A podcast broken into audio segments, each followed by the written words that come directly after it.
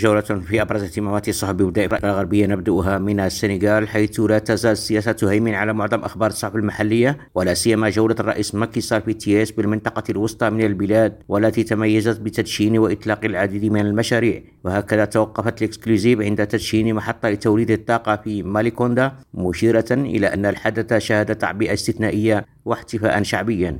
وفي نيجيريا كتبت الجارديان أن وضع الطاقة في نيجيريا ودول إفريقيا أخرى يثير مخاوفها عندما يناقش القادة العالميون أو الإقليميون التنمية المستدامة والنمو الأخضر. وأفادت الصحيفة نقلا عن برنامج الأمم المتحدة الإنمائي أن حوالي 97% من المجتمعات النيجيرية ما زالت تستخدم الحطب للطبخ وفي أنشطة أخرى. أما في كوت ديفوار فأفادت يومية لانفودروم بأن وزير تعزيز الحكامة الجيدة ومكافحة الفساد حث قادة الشركات الخاصة على العمل لجعل كوت بلدا تسود فيه النزاهة وتقليص حدة الفساد واعتماد معيار إيزو 37001 عزيز القضية بجوريم راديو.